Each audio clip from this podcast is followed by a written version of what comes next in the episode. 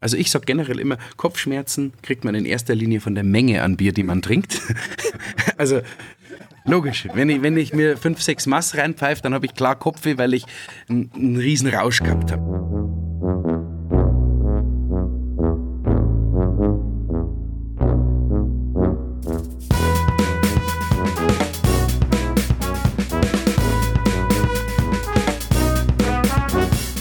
Ich hocke am Tegernsee, also jetzt nicht direkt am Tegernsee, aber eigentlich am Tegernsee in einem Ort namens Warkirchen.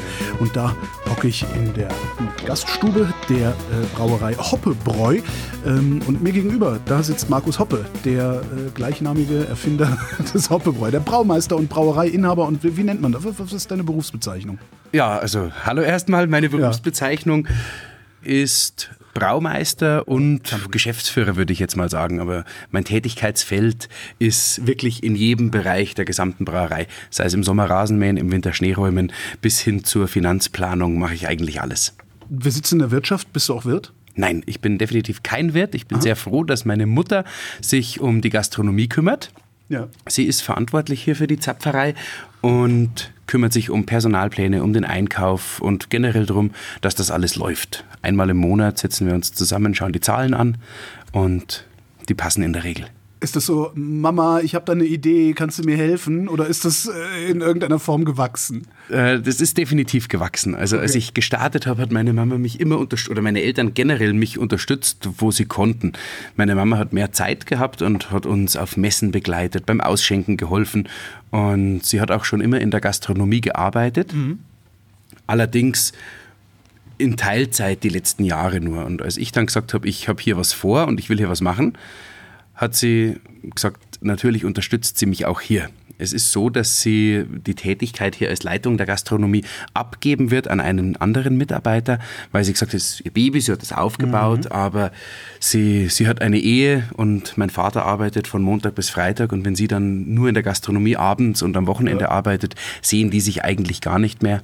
Das Ganze ist jetzt aus den Kinderschuhen rausgewachsen und dann wird sie demnächst übergeben aus den Kinderschuhen rausgewachsen. Du hattest eben erzählt, als wir rundgegangen sind, 2018 hast du die Brauerei gebaut. Ne? Ja, ist das, genau. Ist das eine gute Idee, heutzutage noch eine Brauerei aufzumachen? Das ist eine absolut berechtigte Frage. Also, weil ne, gerade in Bayern ist das ist ja, in jedem Ort gibt es ja schon eine. Genau, Gefühl. genau. Gefühl, also nicht nur Gefühl. Also Gefühl gibt es mehr Brauereien so. als Wirtshäuser. ja, also es gibt natürlich das Wirte sterben. Ein großes ja. Problem von uns ist auch, dass wir überhaupt in Wirtschaften reinkommen, um unser Bier zu verkaufen. Also den größten Teil setzen wir im Lebensmitteleinzelhandel und Getränkeabholmarkt um. Mhm. Aber das, das ist definitiv eine Herausforderung. Aber um auf die Frage nochmal einzugehen, es gibt sehr, sehr viele kleine Brauereien und wenige große. Aber diese mhm. wenigen großen, also 10% aller Brauereien, brauen 90% vom Bier. Und da reden wir über diese Fernsehbiere, ne? Da reden wir über die Fernseh- und nicht nur Fer Biere, die mehr als 250.000 Hektoliter Jahresausstoß okay. haben oder Brauereien, die mehr Ausstoß haben. Und die kleinen Brauereien, die restlichen 90 Prozent der Brauereien teilen sich 10 Prozent vom, vom gesamten Markt. Ja. Und das zeigt uns ganz klar, dass es viele, viele kleine gibt, die gut überleben können. Ja. Und jetzt jedes Jahr wird weniger Bier getrunken. Die Statistik sieht grauenvoll aus. Wenn man zur Bank geht und sagt, man will eine, eine Brauerei öffnen. Idee dann. Genau, also es ist wirklich alle Alarmglocken bei der Bank leuchten auf, wenn es heißt, eine Brauerei wird gebaut. Ja. Also mir ging es auch so. Also der Weg jetzt bis zu dem heutigen Tag, der war extrem steinig und wir hatten mit ziemlichen ja, Tiefschlägen zu kämpfen. Also nach einer, nach einer zugesagten Finanzierung wurde uns auf einmal wieder abgesagt. Aber ich habe alles an Eigenkapital, was ich sieben Jahre lang im laufenden Betrieb weggespart habe, schon investiert. Also zwischendurch habe ich nur die Hände über dem Kopf zusammenschlagen können. Wie dem auch sei. Und jetzt hast du einen sehr schlechten Kredit gekriegt oder hast du trotzdem Glück? Und wir hatten trotzdem okay. Glück und haben eine Bank gefunden, die in uns investiert haben und gesagt haben, hey ja, Markus, ich traue dir das zu. Wow. Wir machen das. Und wir haben einen tollen, einen super guten Kredit damals gekriegt, 2018. Du sagtest eben, in Wirtschaften reinkommen. Mhm. Ähm, wie kommt ein Bier in die Wirtschaft rein? Also unser Ziel ist es, dass ein Wirt sagt, ich schenke Hoppebräu aus. Ja. Dazu muss er Hoppebräu bestellen und Hoppebräu bei sich verkaufen. Ja. Die meisten Wirtshäuser haben aber einen Vertrag mit einer Brauerei. Und dürfen dann nichts anderes ausschenken Ach, die als dürfen dieses das Bier. gar nicht. Und wenn man jetzt mal diesen Münchner Großraum betrachtet, Ja. die meisten Immobilien, wo die Gasthäuser drin sind, Mhm. gehören den Brauereien. Also die meisten alten und gewachsenen Brauereien haben extrem viel Immobilienbesitz Ja. und da sind ihre eigenen Gaststätten drin. Da haben wir keine Chance, dass wir mit unserem Bier reinkommen. Gar keine Chance ist, was eine Gar- ziemlich dumme gar- Frage ist. Aber also das, es gibt doch keinen Chance. Weg drumherum und nichts, äh, dass du irgendwie eine Bude davor aufbaust und, und Dosen Leider aus dem nicht. Bauchladen verkaufst. Oder Also das könnte man schon irgendwie machen, aber das rechnet sich wahrscheinlich nicht. das heißt, du musst im Grunde die ganze Zeit nach Wirtschaften suchen, die brauereifrei sind. Exakt. Und dann muss man erstmal eine finden. Ja. Und dann braucht man aber auch noch einen Wirt, der sagt, hey, ich hab Bock auf euch, weil bei den großen Brauereien, auch ohne Vertrag, gibt's die Schankanlage bezahlt, gibt's die Gartenbestuhlung bezahlt. Das schlägt sich natürlich alles wieder im Preis aus. Ja. Also die bezahlen dann mehr, bekommen weniger Rückvergütung oder wie auch immer. Am Ende kostet das alles gleich viel, aber bei uns, wir haben nicht die Finanzkraft, dass wir jetzt halt eine Gastronomie mit Mobiliar und, und Technik komplett ausstatten. Das heißt, du kannst im Grunde nur mit einem äh, Sortimentskasten hingehen und sagen, hier trink dich mal durch, wenn es dir gefällt, hier ist meine Nummer. Genau, wir brauchen Idealisten. Wir brauchen Leute, die sagen, wow, damit kann ich mich identifizieren, ich finde es gut, was ihr macht. Und die gibt es aber auch. Die sind rar, aber man findet sich gegenseitig. Ich wollte gerade fragen, wie findest du die? Weil es gibt ja sicherlich kein Verzeichnis der brauereifreien Idealisten. Überhaupt nicht. Also es ist, es Schöner, ist es schöner dreht Name für einen Club. Absolut. also eigentlich geht alles übers Netzwerk wieder. Also Ja. man lernt sich gegenseitig kennen. Es kommen Leute hier zu uns in die Gastronomie auf Besuch und, Ja. und sehen das. Dann sind wir übers Bier auf vielen Messen eigentlich in, ja, in, in ganz Europa unterwegs. Und immer wieder ist irgendwo einer dabei, der sagt, hey, genau darauf habe ich Lust. Das passt jetzt. Messen, es gibt Biermessen. Es gibt sehr viele Biermessen, ja. Also es gibt einmal richtige Fachmessen, wo sich die Brauereien präsentieren. Und Ja, da hätte ich gedacht, da geht es jetzt um so Brautechnik und die neueste irgendwas, aber nicht hier, hier, trink mal mein Bier. doch, definitiv. Also beispielsweise in Salzburg die Gast, das ist eine Gastronomiemesse und da gibt es Ja. einen Bereich, wo sich Brauereien präsentieren. Die ist, also, ist was ganz Normales. Und dann gibt es sehr viele Bierfestivals, die wir als Brauersicht jetzt auch wieder irgendwo als Messen bezeichnen, weil wir uns auch dort präsentieren. Also jetzt am Wochenende war das Craft Beer Oktoberfest in München und dort haben wir einen Stand, sind mit vertreten und präsentieren unserer Zielgruppe alle unsere Produkte Ja. und können mal so richtig zeigen, außerhalb unseres, ja, nicht nur unter unserem Dach, sondern auch mal woanders, was wir so, was wir so an Portfolio haben. Merkst du dann hinterher irgendwie am Umsatz, dass du an so einer Messe oder an so einem Festival teilgenommen hast?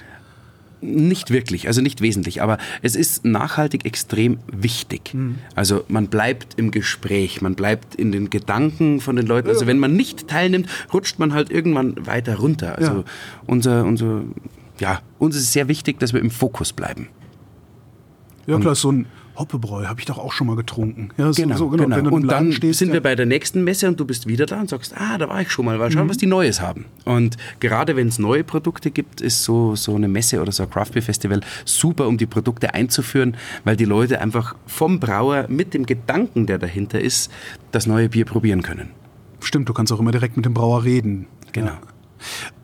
Ist Einzelhandel auch so ein Problem oder kommst du in den Einzelhandel leichter rein? Einzelhandel ist sehr viel leichter und das ist eigentlich unser Hauptabsatzkanal. Also im Einzelhandel, der Einzelhandel braucht Produkte, über die er sich irgendwie, wo er ein Alleinstellungsmerkmal bekommt, wo er was Besonderes hat, wo er, wo er ein schönes Storytelling machen kann. Ja. Weil es ja so viele Produkte gibt und irgendwo müssen natürlich ein paar Lichtblicke rausschauen. Und wir bauen Verkaufsstände aus Holz mit, mit so Displayaufstellern und, und, und. Also da machen wir ganz viel und sind auch sehr stark vertreten. Ich habe gerade so den Verdacht, dass es überhaupt nicht mehr reicht, ein geiles Bier zu brauen. Stimmt definitiv. Also ich, ich stimme dir komplett zu. Das Schade, Wichtigste ist, ein, eine Verpackung zu dem Produkt hinzukriegen, das man kauft, auf das man aufmerksam wird. Aus über, ich sage jetzt mal 3000 Bieren, musst du ja auf unser Bier aufmerksam werden. Und du musst dieses Bier aus dem Regal nehmen und kaufen. Bei einer Produktgruppe, wo man immer das Gleiche kauft.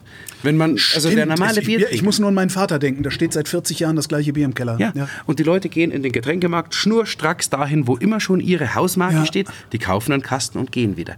Also der Biertrinker ist ein sehr treuer Konsument. Konservativer Konsument. Definitiv. Also wir haben auch einen Biersommelier angestellt, der in Getränkemärkten steht und Verkostungen macht. Also der, der lädt die Leute ein zu probieren und erzählt über die Brauerei. Also das ist harte Arbeit, dass man hier Kunden gewinnt. Wenn man die Kunden aber dann hat, dann hat man sie auch. Stimmt, dann laufen sie wieder schnurstracks Genau. auf den Kasten zu. Und da wieder auf die Qualität zu kommen, Ja. erstkaufentscheidend ist ganz klar das Packaging. Ja. Wenn aber das Produkt nicht passt, wirst du das nie wieder kaufen. Und wenn du dann noch ein tolles Produkt hast, dann generierst du einen Nachkauf. Und genau dieser Nachkauf ist entscheidend. Weil, also, was wir jetzt, wir sitzen jetzt hier in der Zapferei und die Brauerei, das kostet ein Vermögen, das dauert ein, mehr als ein halbes Leben, bis das abbezahlt ist. Ja. Da, da können wir nicht nur von Erstkäufern leben. Das muss nachhaltig funktionieren. Die Alternative ist, unfassbar viel in Werbung zu investieren, wie es die Fernsehbierbrauer machen. Mit Geld, das wir nicht haben. also, Absolut unmöglich. Du sagtest eben, die, die Wirte, die dich dann, wie nennt man denn das? Nennt man das auch Listen? Also ins Sortiment nehmen, die dich Ja, ausschenken? ja, die uns listen, würde, kann man sagen. Das sind Idealisten. Ähm, wa- was für ein Ideal muss ich da haben? Also Was, ich muss wa- wa- einmal, Was ist deine Philosophie? Du wirst eine haben, oder? wir haben eine, ja. Also unsere Philosophie generell ist, ein ganz hochwertiges und komplexes Produkt wie Bier als solches auch zu sehen und wertzuschätzen und das gemeinsam in geselliger Runde. Also wir haben mal so einen Workshop gemacht, wo wir quasi unseren, unseren Markenkern irgendwo erarbeitet haben. Und irgendwie kommt Qualität, aber jeder sagt, ich habe tolle Qualität. Ich wollte Also gerade sagen, das, was du gerade gesagt Alleinstellungsmerkmal. hast, genau, das ist im Zweifelsfall kein Alleinstellungsmerkmal. Genau. Also wichtig bei uns ist, wir lieben, was wir tun und lieben Bier und wollen Leuten zeigen, was wir tun, weil das machen die wenigsten. Alle machen die Tore zu. Wir drehen das Ganze um und machen die Türen auf und heißen jeden willkommen. Jeden. Und machen Brauereiführungen, zeigen, wie hochwertig Bier ist und wir kaufen Rohstoffe beispielsweise nur lokal bei Landwirten direkt den Hopfen. Das Malz nicht von einem großen Konzern, sondern von einem kleinen Familienbetrieb aus Franken. Und das sind Sachen, die das Bier nicht unbedingt besser oder schlechter machen. Aber das Die sind Story Sachen, die Leute, wenn ein Koch, der in seiner Küche nur tollste Sachen aussucht, das kann jeder nachvollziehen, beim Bier versteht es fast niemand. Wenn der sich das dann anschaut, dann sagt er auf einmal, wow, das ist ja wie bei mir. Das ist der gleiche Ansatz, der gleiche Qualitätsgedanke. Transparenz. Ich will wissen, was ich esse. Und so will ich auch wissen, was ich trinke. Und wir können ganz transparent sagen und offenlegen, wo was herkommt, wer es verarbeitet. Wir sind ganz nah an unserem Produkt. Wir riechen und schmecken es jeden Tag. Die Rohstoffe laufen durch unsere Hände und das macht es für uns aus. Aber wie bekommst du diese Geschichte an den Kunden erzählt? Also klar, die, hören, die können jetzt den Podcast hören, können, ne, Ja. hoppebräu.de wahrscheinlich ähm, Genau.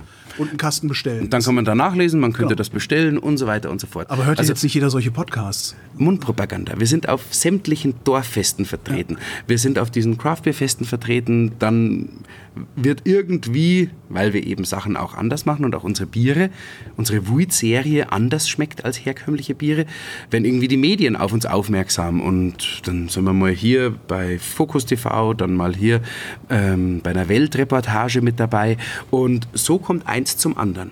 Und ja, so Oh. kam quasi der Schneeball ins Rollen und wurde jetzt richtig groß. Organisches Wachstum nennt man das. Ne? Genau. Ähm, wie lange kannst du dir denn solches Wachstum erlauben? Weil die Halle nebenan, wo du brauchst, ist äh, begrenzt. Die ist begrenzt und die ist schon ziemlich voll, absolut. Also wir machen uns viele Gedanken, wo die Ja. Reise hingeht. Das Wachstum jetzt aktuell ist enorm und ich bin mir auch sicher, dass 2022 wieder enorm wird. Ja, spätestens dann gehen die Leute wieder raus. Ne? Ja. Also wir, wir spüren es ja jetzt schon im Sommer. Also es ist extrem. Man holt wirklich einiges vom verlorenen Frühjahr wieder auf jetzt im Sommer. Aber 2023 müssen wir das Wachstum irgendwo bremsen. Also da wird nicht mehr groß in Vertrieb investiert. Da schauen wir, dass wir einfach gemächlich und kontinuierlich schön dahin wachsen. Und das klare Ziel ist, also wir sind auf dem Break-Even-Point, das passt, alles, was Ja. jetzt oben drauf kommt, ist gut für uns. Okay. Mir ist ganz, ganz wichtig, dass in diesen Betrieb Kontinuität reinkommt. Ruhe muss irgendwie reinkommen. Also wir sind momentan die ganze Zeit nur am Reagieren, aber nie am Agieren. Wir produzieren zwar extrem viele spannende neue Sude und, und Spezialbiere, weil uns das die große Leidenschaft, die Kreativität de- oder der Kreativität freien Lauf lassen. Aber es ist unfassbar anstrengend momentan. Also wir arbeiten im Schichtbetrieb, meine, meinen Brauern verlange ich extrem viel ab, meinem Außendienst ebenso mit Messen und Überstunden. Es ist wirklich extrem. Aber wir ziehen alle an einem Strang und mir ist wichtig, dass da Ruhe reinkommt, dass sich die Arbeitszeiten für alle normalisieren, dass man diesen Kraft, also so ein Wachstum schneidet man sich ja nicht einfach aus den Rippen. Das muss ja irgendwo herkommen, mhm. da ist ja, steht ja Manpower dahinter. Und alle geben Vollgas. Und das große Ziel ist eben dann, das Wachstum irgendwie in eine, in eine gute, gesunde Spur zu bringen, mit dem, was wir haben, gut arbeiten zu können und dann eben einfach ein schönes und gesundes Arbeiten wieder hinzukriegen. Das heißt, Expansion steht bei dir gar nicht auf der Tagesordnung? Doch, definitiv. Und ist natürlich auch ein großes Ziel immer gewesen. Auch in unserem, in unserem Businessplan stehen natürlich Zahlen drin, die wir erreichen müssen. Aber wir sind so extrem über diesen Zahlen, äh, dass wir es dass quasi nicht mehr forcieren müssen. Nach drei Jahren? Mhm. Wie hast du das gemacht? Wie habt ihr das gemacht? Ja, organisches Wachstum. Ja, Mundpropaganda. Nach drei Jahren? Da, aber du hast du irgendwie, du musst doch irgendeinen Trick gehabt haben. Also man macht doch nicht einfach, man baut doch nicht einfach irgendwie für mehrere Millionen Euro eine Brauerei, macht tolles Bier und wächst dann einfach. Also wir hatten natürlich einen Plan, wie wir wachsen. Also ich habe äh, beispielsweise einen, einen Brauingenieur eingestellt, der bei mir schon sein Praxissemester gemacht hat, hat fertig studiert und der leitet bei mir den gesamten Vertrieb. Also wieder jemand mit richtig intensivem Know-how, mit Identifikation zur Marke der an die Leute rausgeht. Also Authentizität ist eigentlich das ja. große Thema. Wir sind, wie wir sind, wir verbiegen uns nicht. Und genau dadurch, glaube ich, kommt es bei unseren, unseren Bierfans genauso an, wie wir sind. Also wir treffen auch nie rein diesen Craft-Geschmack, auch nie rein mhm. den traditionellen. Wir verstehen uns als Brückenschlag aus beiden Welten. Also wir brauchen ein tolles Helles, ein tolles Weißbier, aber auch total abgefahrene IPAs mit zum Beispiel nur 2,9% Alkohol, aber trotzdem vollem Geschmack.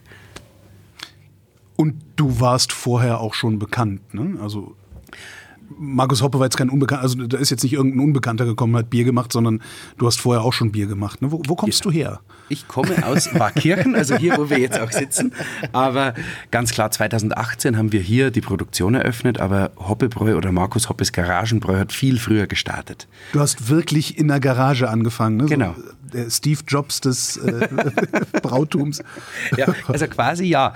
Kann ich jetzt gar nicht. Gar wann, nicht wann war das? Wie, wie, wann hat das angefangen? Ich habe 2009 nach dem Fachabitur meine Ausbildung als Brauer und Melzer in der Schlossbrauerei Maxlereien begonnen. Okay, das wolltest du aber dann schon werden. Also du wolltest ja. Bier. Ja, okay. Also wollte ich unbedingt. Warum?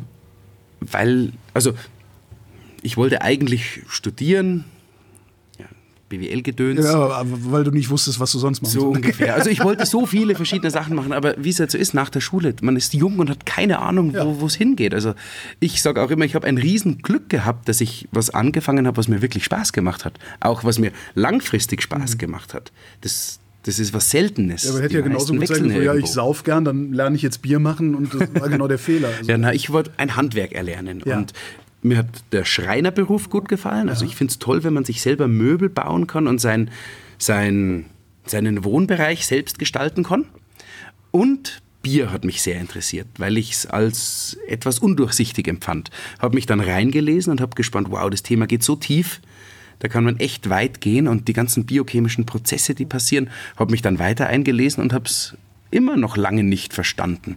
Und dann habe ich ein Praktikum in der Brauerei gemacht, eben in Maxlereien und gesagt, ich will hier meine Ausbildung machen. Das habe ich dann gemacht. Ja. Und dann vier, fünf Monate drauf 500 Euro investiert, die erste äh, Gasbrenner, 100 Liter Edelstahltopf und einen großen Löffel organisiert. Mehr und zu Hause Bier gebraut.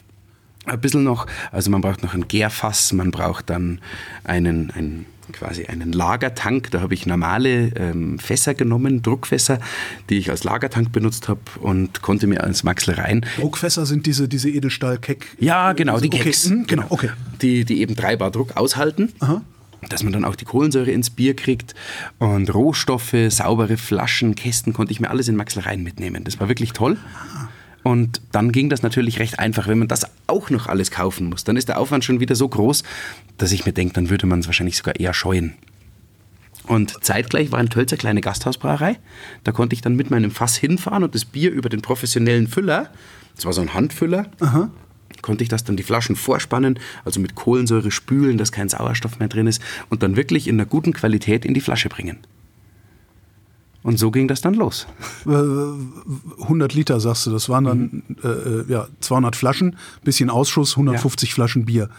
Was hast du damit gemacht? Den Großteil haben wir selbst getrunken, in der Familie, im Freundeskreis. Ja. Und irgendwann gab es das dann auf auf Sommerfesten bei den Nachbarn, dann gab es irgendwann so, für den so Sportverein Bier, ein Bier. Markus, du, du, brauchst doch Bier, mach mir doch mal ein Bier. Genau. So. Wir haben einmal gemeinsam Bier gebraut, mit dem ja. Sportverein zum Beispiel haben wir gemeinsam mal eins gemacht, das gab es dann nach dem Fußballspiel und ja, also das war alles nur Spaß. Aber die ganze Zeit hast du noch in der Brauerei gearbeitet. Genau, genau, so. genau. Also als Lehrling da als noch Lehrling. sogar, genau. Und ich war dann auch in, also ich habe mich dann nur noch mit Bier befasst. Bin in meinem Urlaub zum Beispiel nach Schottland zu Brewdog geflogen und habe dort ein Praktikum gemacht und wollte eigentlich nach meiner Ausbildung dann bei Brewdog in Schottland arbeiten. Ja. Auch ja. eine geile Idee. Kam aber dann nicht, ja. äh, kam dann doch anders. Mein Braumeister ist auf mich zugekommen und sagt, Markus, hast bei die Schotten schon unterschrieben? ich gesagt, na, na, wieso? Ja, ich hätte vielleicht was Besseres, Malediven oder so. Und so ist er gesagt, hey, Malediven. Ja, ruf mal beim Alex so. Das war ein Kommilitone von ihm, ja. der wiederum... Hattest du ausgelernt? Dann Nein, noch nicht. Das war in, im, im November und im Januar habe ich ausgelernt. Okay. Dann rufe ich da bei diesem Alex an, das war der Herr Demel, der Geschäftsführer von einer Firma ist, die Gasthausbrauereien bauen, verkaufen in Betrieb nehmen und dann immer noch einen Braumeister vermitteln. Aha. Und Moment, Gasthausbrauereien bauen, achso, die, die bauen, achso, die bauen Brauereien mit, mit Kneipe genau. direkt dran. Sozusagen. Ja, die bauen die Technik quasi. Also die okay. bauen das Sudhaus, den Gärkeller, Lagerkeller, die Peripherie dazu, liefern Drucklufterzeuger, Wasseraufbereitung, Kältemaschine, alles mit. Okay, jetzt habe ich es verstanden. Mhm. Eine Gasthausbrauerei ist sowas relativ Kleines, was du hier hast. Genau, genau. Okay, noch kleiner, also ein Viertel von dem hier ungefähr. Ja, ja. Und dann so Kupfergefäße, teilweise aus Glas Stimmt, auch. kennt man ja, ja. Mhm. Also wirklich tolle Sachen. Und habe ich mit ihm telefoniert und er sagt, ja, so, habe mich vorgestellt und er sich vorgestellt. Dann hat er mir ein Projekt vorgestellt. Nicht Malediven, sondern auf Mauritius im Indischen Ozean neben Madagaskar ist ein Mann, der... Hör auf total bierbegeistert ist. Ja. Und der hat in Port Louis, in der Hauptstadt, ein, ein Restaurant, wo es über 100 Biere gibt und will jetzt eine Gasthausbrauerei bauen. Ja. Hat auch schon ein Gebäude und wir liefern jetzt die Brauerei und hatten einen Braumeister, der hingeht. Der hat uns aber spontan abgesagt und wir suchen dringend Ersatz. Habe ich gesagt, ja, aber ich bin in der Lehre, ich lerne ja erst hier aus. Genau. Und dann sagt er, ja, wie sieht es denn mit Englisch aus? Ich, ja, klar, kann ich, kann ich fließend und, und Biere ausprobieren. Dann habe ich ihm erzählt, dass ich halt schon seit zwei Jahren Hobby brau. Und mein Braumeister hat mich empfohlen, weil er in mir irgendwie gesehen hat, der hat mir zugetraut. Und er hat gesagt, der, der könnte das machen. Und dann wurde ich mit dem Oskar Olsen, der Mauritianer, mit dem wurde ich dann verbunden. Und der hat gesagt, ja, Markus, ich stell dich ein. Dann war alles abgesteckt. Und dann habe ich erstmal meine Prüfung machen müssen. Und drei Tage nach meiner praktischen Gesellenprüfung saß ich im Flieger und bin darunter geflogen. Wahnsinn. Und das war das kälteste Wasser, in das ich jemals gesprungen bin, muss ich ja ganz klar sagen. Also, aber in dem Alter ist das doch egal, oder? Ja, aber ich war also, maßlos. Also das war eine Hef die ersten drei Monate waren extrem heftig. Okay. Also Heimweh, meine Freundin, wir haben uns zwar höchstens sechs Wochen nicht gesehen, die 14 Monate, wo ich unten war, aber ich war allein und ja. ich war überfordert. Ja. Und habe Tag und Nacht gearbeitet, wie verrückt. Das Gebäude war nämlich nicht ansatzweise fertig. Ich kam da unten an und die Container mit der Brauanlage, die standen im Matsch. Oh Gott. Also da ist so, so braune Erde mhm. und da standen die Container drin und es hat geregnet und dann war das alles dreckig. Dann wurde erstmal die Bodenplatte betoniert, auf die das Sudhaus kam. Da war noch kein Dach obendrauf. Also es war wirklich, es waren katastrophale Bedingungen. Es ging dann alles und lief dahin, aber die Inbetriebnahme hat sich verzögert. Ich war dann irgendwann alleine und als wir den zweiten Sud gebraut haben, weiß ich noch, war die Energieversorgung weg, weil draußen einer mit dem Bagger die Hauptstromzuführung durchgerissen hat. Bier extrem oder, oder Maische extrem anfällig vom pH-Wert und, und Temperaturen, natürlich extrem viel Eiweiß und, und Stärke und Zucker dann schon drin. Also das kann man alles wegkippen, wenn das ein paar Stunden steht. Das wird richtig sauer Aha. und ist für Mikroorganismen ein Traum. Ja, solche Sachen sind da passiert. Aber es hat dann alles funktioniert und der Maxl Reiner Braumeister, der hat mich immer unterstützt, den konnte ich immer anrufen. Und von dem her hat sich das nach diesen drei Monaten total gedreht in eine wunderschöne und auch sehr prägende Zeit. Warum bist du zurück?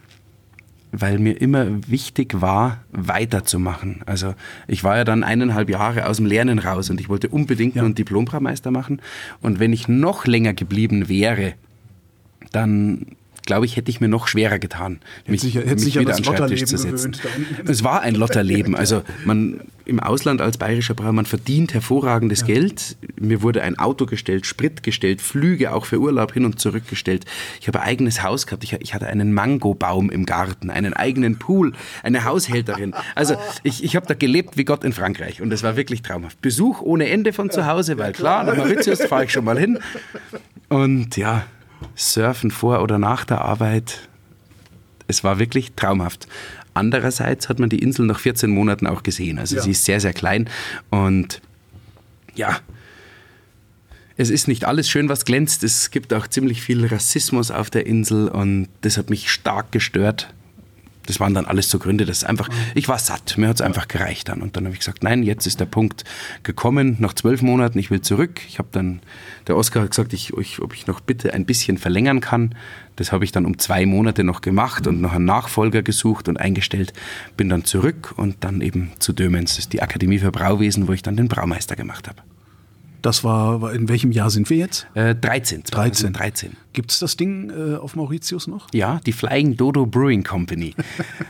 Ein richtig, richtig cooler Laden mit okay. einer tollen Küche dazu und auch wieder Bier zum Anfassen, zum Erleben. Das Sudhaus so wie wir jetzt hier sitzen, ist ja die Brauerei hinter der Glasscheibe. Ja. Wir können rüberschauen. Auf Mauritius in der Brauerei ist das Sudhaus, das Herzstück, mitten im Gastraum und die Bar ist rundherum gebaut. Wow. Also wirklich toll. Sudhaus aus Glas eben, also man sieht das Maischen, das Würzekochen, kann man wirklich visuell auch erleben. Und der Gär- und Lagerkeller ist dann hinter einer riesengroßen Glasscheibe. Also ja, fantastisch.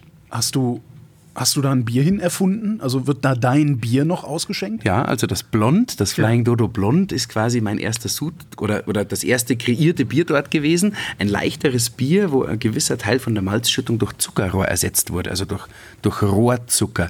Und Mauritius produziert extrem viel Zuckerrohr Aha. und dem Chef war ganz wichtig, dass man irgendwie eine lokale Zutat mitverwendet. So ein ganz leichtes, süffiges Strandbier, ganz leicht Hopfen gestopft und das gibt es nach wie vor dort. Aber wir haben auch ein Märzen gebraut. Wir haben ein Oktoberfest veranstaltet da unten. Ein bayerisches Helles gebraut, Musikanten von hier einfliegen lassen. Kann man euch denn nicht mal irgendwo hinschicken? also es war wirklich herrlich. Ja. Einer der Musikanten war mein Vater, der hat zwei Freunde organisiert und der Oskar hat die eingeflogen. Und die hatten keine Gage, aber Flüge, Kost und Logis und noch ein Auto für die Zeit. Die waren eine Woche da, haben Musik gespielt und wir haben eine tolle Zeit gehabt. Und als ich die vom Flughafen abgeholt habe, hatten sie einen Überraschungsgast dabei. Meinen Opa mit damals 77 Jahren. Wow. Der ist ausgestiegen und sagt, Markus, Servus. und also, sind mir gleich Tränen gekommen. Das war wirklich ja. traumhaft, dass der noch unterwegs war. Als du dann zurück bist und äh, dein, dein Diplom-Braumeister gemacht hast, hast du weiter in der Garage gebastelt oder? Das war dieser Wendepunkt dann. Also ich okay. habe ich hab dann ein Gewerbe angemeldet, weil alles, was ich vorher gemacht habe, war ja so ein bisschen Hobby. Hobby, Hobby, super, super formuliert. Gerne. Und dann habe ich ein Gewerbe angemeldet, das Aufsichtsamt kam, also die Lebensmittelkontrolle, hat gesagt, ja, in der Garage, wenn es verkauft wird, ist nicht astrein. Also es muss alles gefliest sein, heiß Wasser muss vorhanden sein, ein Gully muss da sein. Meine Großeltern haben aber auch hier in Verkirchen eine Landwirtschaft ah. und da gibt es ein Schlachthaus. Also Ach. komplett gefliest, konisch, Heißwasserbereiter, alles da, Edelstahltisch. Dann bin ich dahin umgezogen, habe die Abnahme gekriegt. Und wer hat dann geschlachtet, wo ist dann geschlachtet worden oder war das sowieso äh, nicht nein, mehr im also Die, die haben eine, also die haben freilaufende Angusrinder und schlachten ja. einmal im Frühjahr und einmal im Herbst und Ach, okay. nur für einen ganz kleinen Kundenkreis, der eigentlich nur aus Bekannten und der Familie besteht. Okay, verstehe. Ja. Genau. Perfekt. Und das wird eigentlich nur noch zum Zerlegen verwendet, mhm. der Raum. Und dann war ich da unten drin und habe gebraut. Und auf einmal ruft mich der Merkur an, die Tegernseer Zeitung, und sagt, du warst doch auf Mauritius, wir haben da Geschichte gehört, wir würden da gerne was bringen. Dann haben die eine Geschichte gebracht und die kam am Ostersonntag auf der Titelseite. Da war ich gerade in Brüssel auf einer Bierreise wieder ja. und krieg Fotos geschickt ohne Ende über WhatsApp und denke mir, hey, was ist denn hier los? Und auf einmal war die Nachfrage da. Ja, dann hat. Hast du die befriedigen können? Nein, überhaupt nicht. Also gänzlich nicht.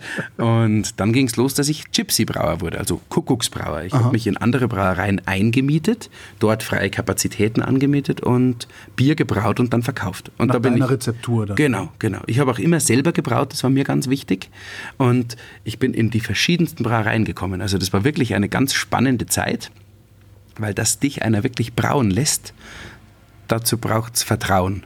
Okay, warum? Also, ja, also ist doch einfach me- eine, meine eine, olle, eine olle Stahlanlage. Da, Oh, oh, jetzt, jetzt, Also- jetzt fängst du aber. das, das, also eine ist schon dein Brauerei, Baby, das ja? ist mein Baby, definitiv. So würde ich es bezeichnen. Man steckt so viel Energie, also so viel Gedanken rein. Wie soll es funktionieren? Wie soll es ausschauen? Welches Kochsystem habe ich? Wie gebe ich meine Hopfen? Ähm, welche Schrotmühle verbaue ich? Und wie funktioniert was? Und es sind unendlich viele Hebel und Schalter und Knöpfe und, und Wechsel und Hebel, die man alle bedienen muss. Und man kann auch mal was kaputt machen.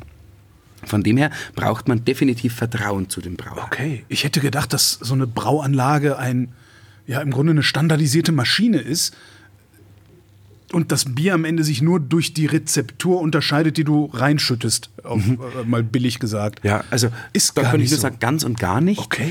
Also auch wenn ich jetzt das gleiche Rezept in einer anderen Brauerei brauche, schmeckt das Bier anders. Weil, also ich sage jetzt mal, wir haben einen Leitungsweg vom Sudhaus zum Tank.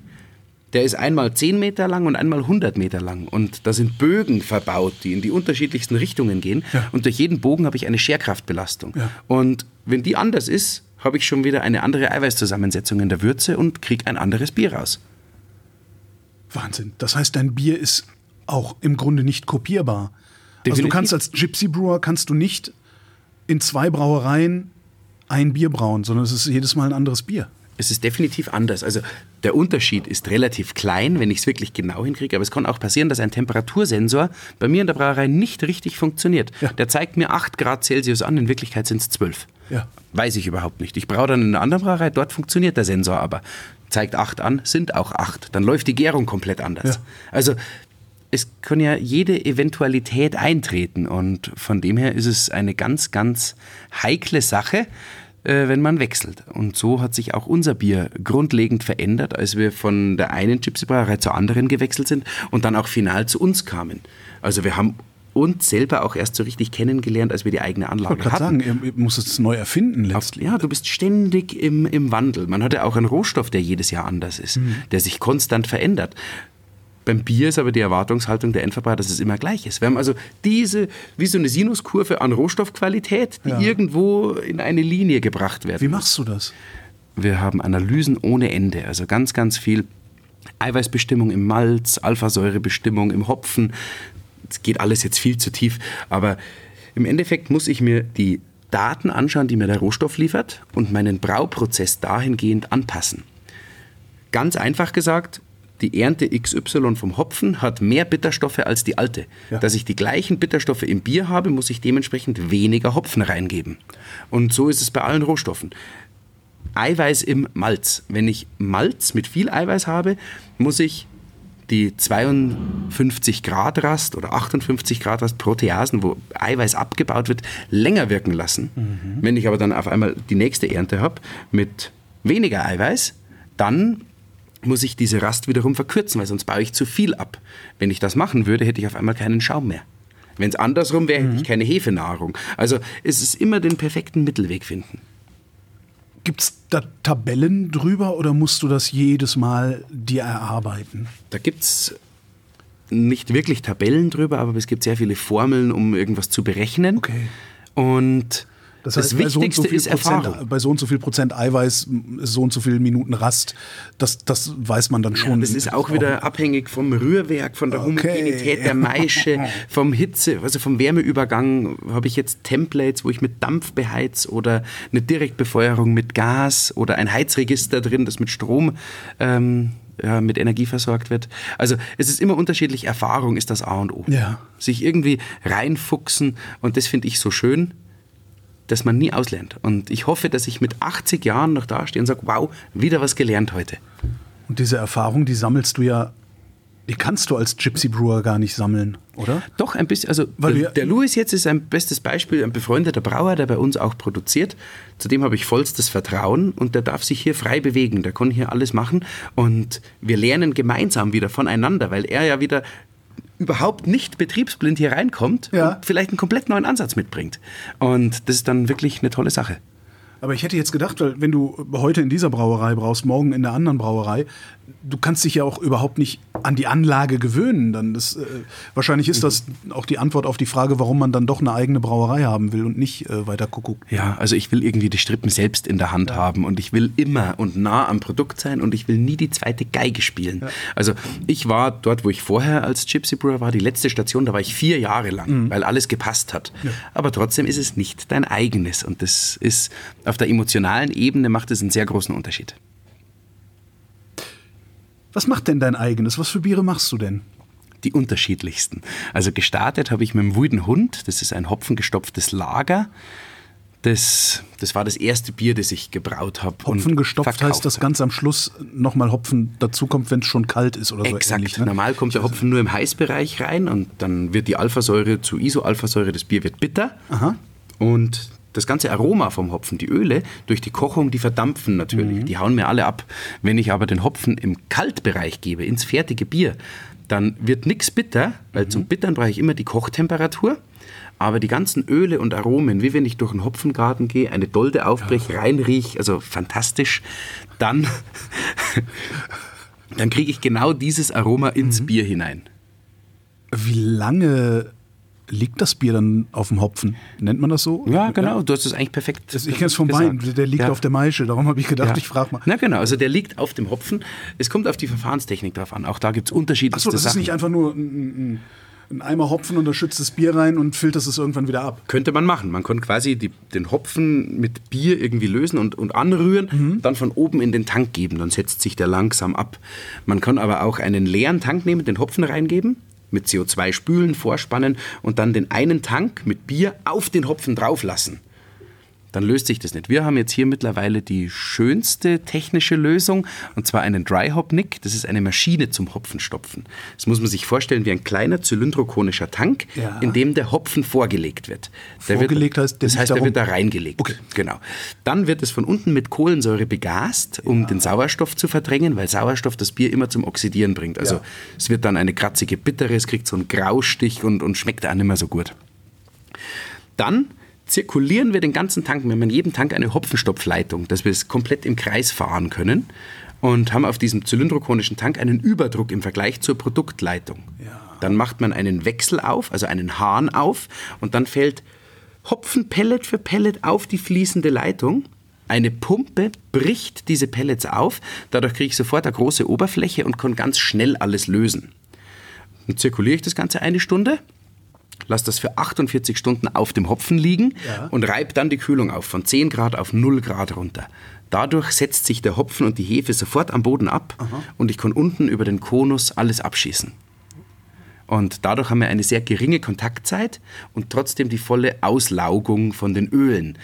Vorher haben wir es eben so gemacht, dass wir es draufgelassen haben, dann musste sich das von selber lösen. Die Oberfläche war viel kleiner und wir hatten fünf Tage Kontaktzeit. Dadurch löse ich natürlich die Öle, aber auch Gerbstoffe, die ich nicht lösen will, weil die wieder kratzig und bitter sind. Das heißt, da hast du dann, musst du dann die fünf Tage lang immer gucken, immer kontrollieren, wann ist genau der Punkt, äh, wo, ich, wo ich den Hopfen rausnehme, damit es nicht fies wird. Genau, genau. Und das hast du jetzt nicht mehr. Und das haben wir jetzt nicht mehr. Wer denkt sich jetzt können wir es voll standardisieren. Ist das, ist das, also sitzt, sitzen dann so Leute wie du da und denken, hm, ich möchte einen zylindrokonischen Behälter, der mit CO2 und so, bauen Sie mir das bitte? Oder Ja. gibt es irgendwie Firmen, die sagen, guck mal, was wir hier Neues haben? Sowohl als auch Brauer sind immer Bastler. Und, Ja. die, und die meisten Brauer, die ich kennengelernt habe, sind total innovativ und machen sich immer Gedanken, das finde ich auch so schön, wie kann ich besser werden? Also das, dieses, ich finde es furchtbar, wenn jemand sagt, ah, mir brauchst du nichts verzeihen, ich kenne eh alles. das, das hasse ich. Also man lernt nie aus. Ja. Egal wer und wie und wo man her ist. Man, man, man muss sie immer offen sein für was Neues und auch immer jeden Prozess hinterfragen. Nur so kann man besser werden. Und auch nur so kann man mit der Zeit gehen. Auf alle Fälle ist es so, dass wir wir haben uns mal aus, aus so einem Stahlblech so ein Ei gebaut, wo der Hopfen reinkam, dass wir es in die Mitte vom Tank von der Flüssigkeit hängen konnten. Hat nicht funktioniert, aber es war ein Ansatz. Und genau so haben sich manche Brauer in den USA so Hop-Torpedos gebaut. Das war ein ähnliches Prinzip, wie wir jetzt haben. Aha. Bloß ohne die Pumpe mit drin. Und dann gibt es Anlagenbauer, die ganz spezifisch nur Brauerei-Equipment produzieren, sprich Sudhäuser, Gär- und Lagertanks und solche Hopfenstopfmaschinen. Gibt es mittlerweile drei, vier Systeme. Und, und, machen die dann auch Research and Development oder überlassen die das euch Brauern, äh, weil ihr so Die sind auch Brauer. Also bei so. diesen Firmen sind überall Brauingenieure, Braumeister angestellt, die dort die Inbetriebnahmen machen, die Projektleiter für andere Brauer sind. Und so ist immer ein konstanter Austausch vorhanden und quasi ja, Angebot und Nachfrage wird quasi die ganze Zeit irgendwo abgesteckt gegenseitig. Dieser Austausch existiert der auch unter euch Brauereibesitzern, unter euch Brauern? Ja. Oder seid ihr Konkurrenten? Also ihr seid natürlich. Am Ende des Tages sind wir natürlich Konkurrenten, Mitbewerber würde ich sagen. Okay. Aber ja, nächsten Donnerstag haben wir bei uns eine Bezirksstellenversammlung vom Bayerischen Brauerbund. Und es ja. kommen aus der Sektion Oberbayern ganz viele ähm, Brauereiinhaber und Braumeister zu mir. Wir sind im Austausch, es werden, es werden Branchenanalysen vorgestellt, Ernteberichte vorgestellt. Einkaufsdaten praktisch vorgelegt, wie welcher Hopfen jetzt äh, sich von der Anbaufläche verändert. Ähm, rechtliche Themen werden von der Rechtsabteilung vorgestellt, Neues zur Lebensmittelkennzeichnungsverordnung. Relativ trockene Sachen jetzt für, für Nicht-Braumenschen, aber für uns Brauer sehr, sehr wichtig. Und da ist man immer im Austausch. Das endet natürlich auch immer mit einem gemeinsamen Essen und dann kommt man ins Gespräch. Aber deine Rezeptur gibst du nicht raus? Hätte ich überhaupt kein Problem damit. Okay. Also bei mir haben schon Hobbybrauer angefragt, wie ich es helle braue, denen gebe ich eins zu eins mein Rezept. Habe ich überhaupt kein Problem damit. Das heißt, du hast keine Angst vor Konkurrenz? Du hast keine Angst vor irgendwie, also wenn jetzt irgendwie eine von den Großbrauereien sich denkt, oh, das ist ein so gutes Bier, das klauen wir dem jetzt? Oder trauen die sich das nicht, weil es sowas die wie haben, Die haben selber ein gibt? gutes Bier und es gibt Berufsehre definitiv. Und okay. Also auf gut Borisch, wir haben unseren Arsch so weit unten, dass wir für die Großen so uninteressant sind, okay. dass das, denke ich, eh kein Thema ist. Also für die ganz Großen. Bleibt ihr denn auch so uninteressant? Weil das Interessante wäre ja für euch klein, also für euch 10 Prozent äh, die anderen, den anderen ein Stück vom Kuchen wegzunehmen. Das passiert sowieso die ganze Zeit. Also die Frage habe ich am Anfang nicht ganz beantwortet. Hm. Diese, also das, was beim Bierkonsum pro Kopf immer weniger wird, das geht alles von den 10% weg. Die kleinen Brauereien, die wachsen konstant, die haben alle Zuwachsraten, okay. weil sich das Konsumverhalten der Leute ändert. Und zwar nicht nur beim Bier, auch beim Fleisch, beim Gemüse. Mhm. Es geht alles zurück zur Regionalität, Transparenz, Qualität, kleine Erzeuger. Ja, ich will mein Zeug kaufen von Menschen, die eine Geschichte erzählen können, von Menschen, die für ihr Produkt stehen. Und das ist unser großer Vorteil. Andererseits möchte ich auch gar nicht zu diesen riesengroßen dazugehören, weil dann natürlich ein ganz anderer Konkurrenzkampf besteht, weil Bier in diesem Segment ein ganz klarer Verdrängungsmarkt ist. Und dann ja. geht es nur noch um Ellbogen raus und das sind wir nicht. Wir waren vorhin bei den Bieren irgendwie abgeschweift. Wie, wie viele Biere machst du? Sehr viele Biere. Also ich habe zwei klassische, also helles und Weißbier, mhm. die machen auch den absoluten Mehrheitsanteil von der Produktion aus.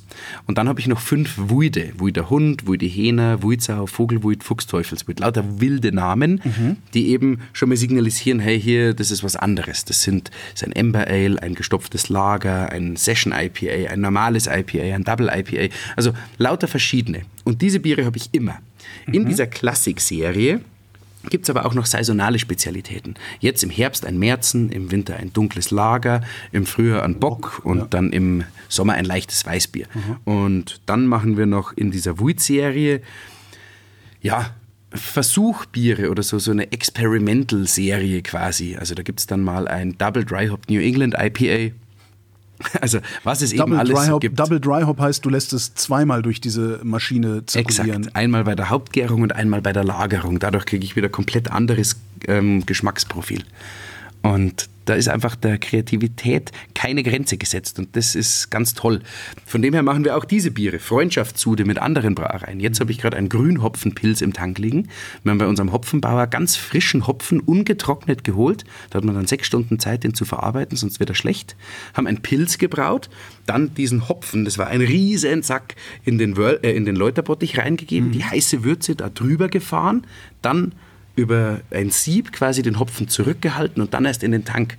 Und dadurch kriegt man dieses ganz würzige Hopfenaroma dann in das Pilz rein. Es wird knackig bitter, schön schlank, hoch vergoren, mhm. hat aber diese ganz, ganz frische Hopfennote dann noch mit drin.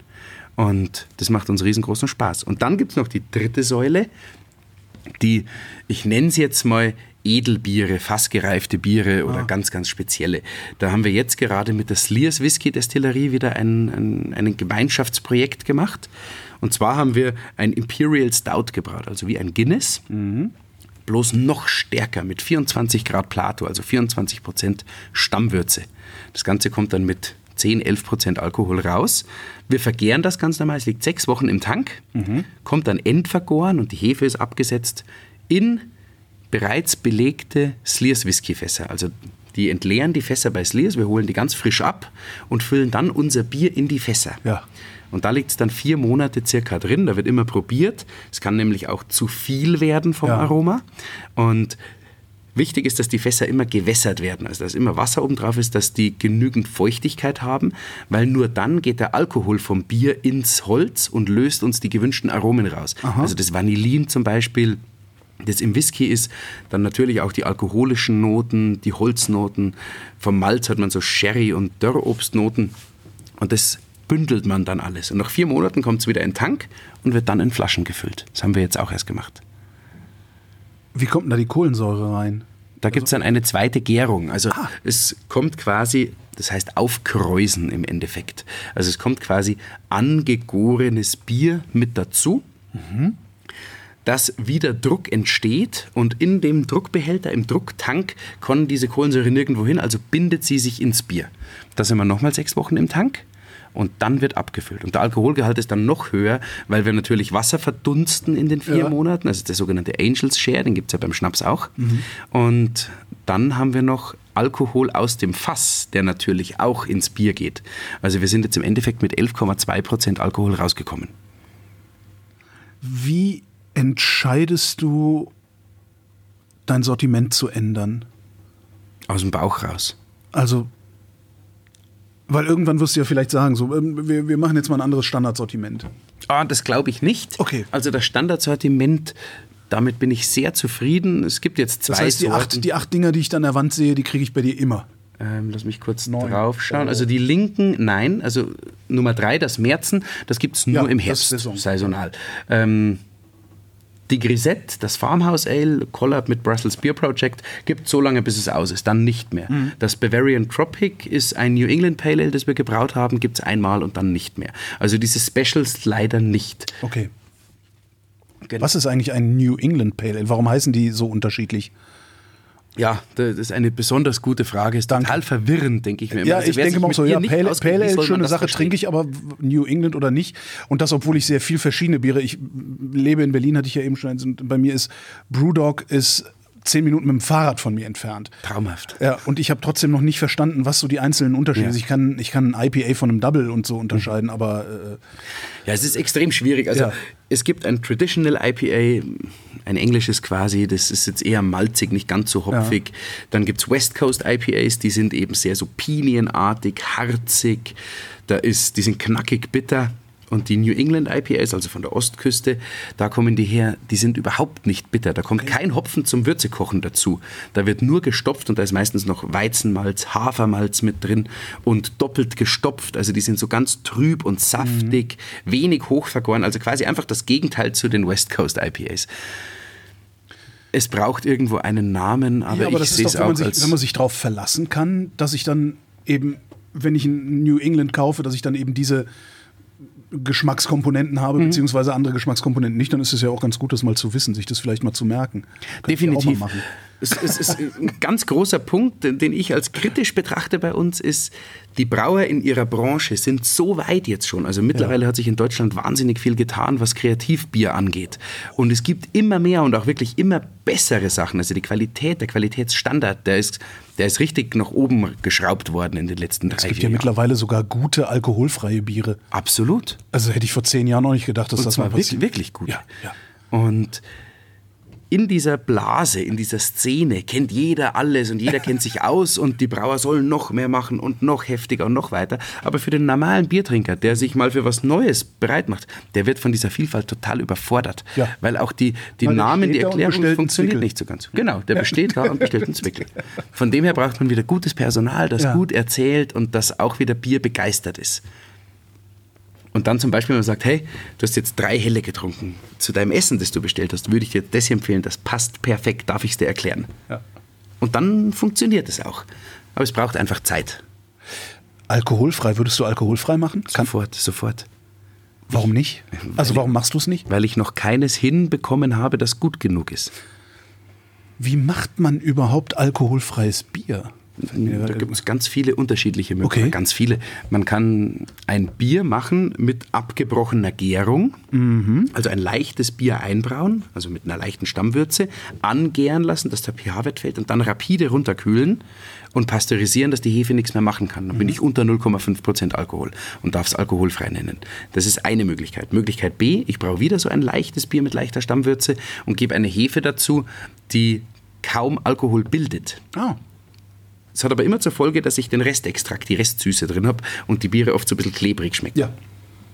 Bin ich jetzt kein großer Fan davon. Und dann gibt es noch die Möglichkeit, den Alkohol im Nachhinein zu entziehen über eine Vakuumverdampfung beispielsweise oder über eine das entzieht, Osmose. Das entzieht nur den Alkohol und sonst nichts? Ja, also beispielsweise mit einer Osmose mit speziellen Membranen, da hat man mhm. extrem hohen Wasserbedarf beispielsweise, dass man überhaupt den Alkohol ausspülen kann. Aha dass der zurückbleibt. Aber da kann man dann Biere brauen, die wirklich 0,0% Alkohol haben. Und das ist ziemlich spannend, aber sehr, sehr kostenintensiv und für so eine kleine Brauerei wie uns nie im Leben wirtschaftlich. Du sagst, du hast es noch nicht hinbekommen. Woran scheiterst du denn? An dieser Restsüße. Okay. Also die Idee ist, diese Restsüße durch Hopfen und durch ganz helle Malze, die wenig Malzgeschmack mitbringen, irgendwie zu kompensieren. Also Bier ist immer wie eine Waage. Es muss sich immer, man muss die Balance finden. Mhm. Oder, oder wie ein, ein Dreieck, das sich im Kreis findet, wo jede Seite gleich lang ist. Wenn eine Komponente viel zu stark ausschlägt, dann wird es unrund und ja. dann, dann, dann fehlt der Trinkfluss. Und da sind wir am Tüfteln. Also da kommt definitiv irgendwann was, Seit zwei Jahren bin ich schon dran, aber es ist nicht zufriedenstellend. Und Wenn du tüftelst, wie sieht das aus? Benutzt du dann auch diese riesige Anlage nein, oder nein. hast du irgendwie noch so eine geheime, die alte Garage äh, von früher, in der du dich dann vor deinen ja, Kocher stellst? Na, wir haben mittlerweile wirklich eine, eine tolle Versuchsbrauerei. Ah. Da sind auch Komponenten von der alten Garagenbrauerei noch mhm. mit dabei, aber auch sehr viel neue Sachen. Also die Hauptbrauanlage ist mittlerweile mit, mit Pumpen drin, die die Maische wirklich zum Zirkulieren bringen. Da ist ein, ein schönes Läutersieb mit drin und das funktioniert alles ganz gut. Das ist natürlich nicht reproduzierbar, aber es geht in eine Richtung. Also man lernt immer die Richtung kennen. Ja. Schmeckt der Hopfen, wie er schmecken soll? Passen die Komponenten gut zueinander? Und dann wieder ganz viel Erfahrung. Wie ändert sich das, wenn ich von der kleinen auf die große Anlage gehe? Kannst du denn einfach so von der kleinen auf die große Anlage gehen? Also ich vermute ja mal, dass deine Maschine auch durchläuft, oder? Also, ja, also Jetzt, äh, Du bist der fünfte oder sechste Brauer, mit dem ich spreche. Ich mhm. habe schon wieder vergessen, wie genau man Bier braucht. Erzähl mir mal deine Anlage und dabei, wie man Bier braucht. Sehr, sehr gerne. also zwei Fliegen mit einer Klappe jetzt. Ich, ich starte jetzt mal mit unserem ersten Rohstoff, das Wasser. Ja. Das Wasser bei uns ist sehr hart. Also es hat 18,2 Grad deutsche Härte hier aus dem Tiefbrunnen Wackirchen. Mhm. Und das ist zwar ein tolles Mineralwasser und super zu trinken, aber zum Bierbrauen ist es zu hart, weil man mit dem harten Wasser immer eine Zufärbung und eine kratzige Bittere reinkriegt. Mhm. Deswegen heißt, also hier München, Münchner Vorland, heißt dunkles Malz Münchner Malz, weil man hier geografisch gesehen nur dunkle Biere gebraut hat vor der Industrialisierung. Okay. Also so helle Biere gibt es erst seit 130 Jahren oder so. In Pilsen, Tschechien, die haben granithaltigen Untergrund, somit löst sich wenig sehr weiches Wasser. Die haben die ersten hellen Biere gebraut. Deswegen heißt helles Malz bei den Brauern Pilsener Malz. Verstehe. Und ja, das Malz wird bei uns dann geschrotet, das Wasser wird aufbereitet, also es wird enthärtet über einen Filter. So Aktivkohle, irgendwas? Oder? Nein, keine Aktivkohle. Eine, als erstes wird es enthärtet durch einen Ionentauscher und dann wird es über eine Osmose gefahren, also wieder über Filterschichten mit, mit ziemlich starkem Druck. Dann ist das Wasser nackert. Also da ist nichts mehr drin. Okay. Das ist aber auch schlecht. Deswegen machen wir einen Rohwasserverschnitt, dass wir auf die gewünschte Wasserhärte kommen. Okay. Sind wir dann bei 4 Grad deutscher Härte. Das dann passt dann Ich ideal bei vermute, uns dass das automatisiert passiert. Oder Das passiert da steht automatisiert. keiner und genau. mischt. Ne? Also, Wir haben ein Regel, so ein Kegelregelventil, das flussgesteuert ist. Und das muss einmal eingestellt werden, aber täglich kontrolliert werden, weil das Wasser ist mengenmäßig die größte Zutat im Bier. Okay. Durchsichtig, aber es hat eine extrem große Auswirkung auf die Qualität vom Bier und auch, wie gleichbleibend meine Qualität wie, daherkommt. viel, wie viel Liter Wasser brauchst du für ein Liter Bier? Sechs Liter. Sechs Liter, okay. Genau. Also das ist im Vergleich jetzt zu einem Kilo Rindfleisch oder einer Avocado oder nicht Kaffee reden. extrem wenig. Also ein ganz tolles und wassersparendes Produkt oder, oder ressourcenschonendes Produkt, sag ich mal so.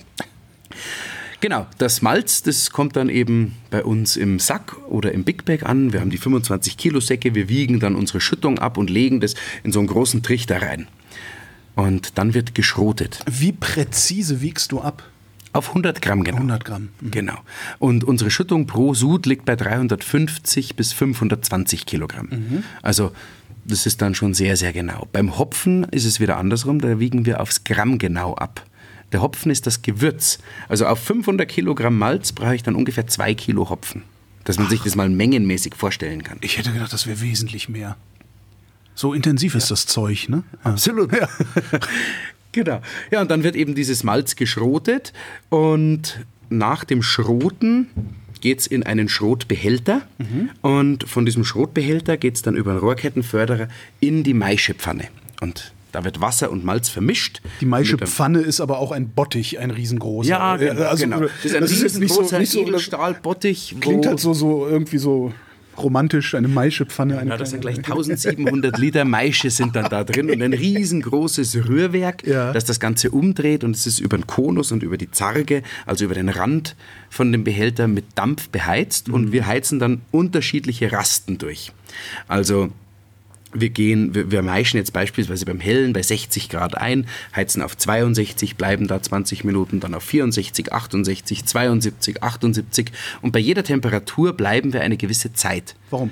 Weil die malzeigenen Enzyme die Stärke aus dem Malz in kleinteilige Zucker, in Ein-, Zwei- und Dreifachzucker abbauen, die wiederum dann von der Hefe verstoffwechselt werden. Das ist das Ziel, dass wir keine Stärke mehr haben. Also alles, was an Stärke übers Malz eingebracht wurde, soll zu vergehrbarem Zucker werden.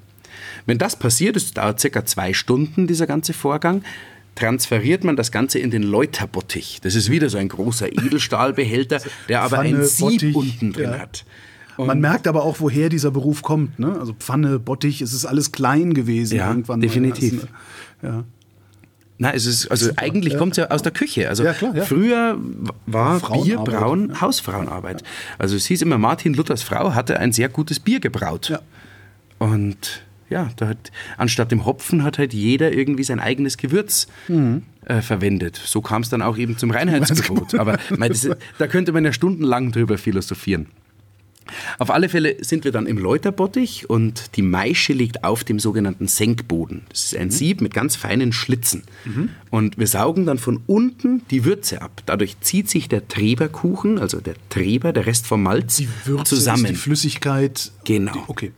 Und die Würze, die Flüssigkeit, der Malzsaft, wenn man so will, Malzsaft, oder okay. Mhm. Sirup, der läuft dann durch diesen Treber, der eine natürliche Filterschicht bildet, unten durch und wir lassen es oben wieder drauf fließen. So lang, bis die Würze klar läuft, blank läuft, um eben Gerbstoffe zurückzuhalten.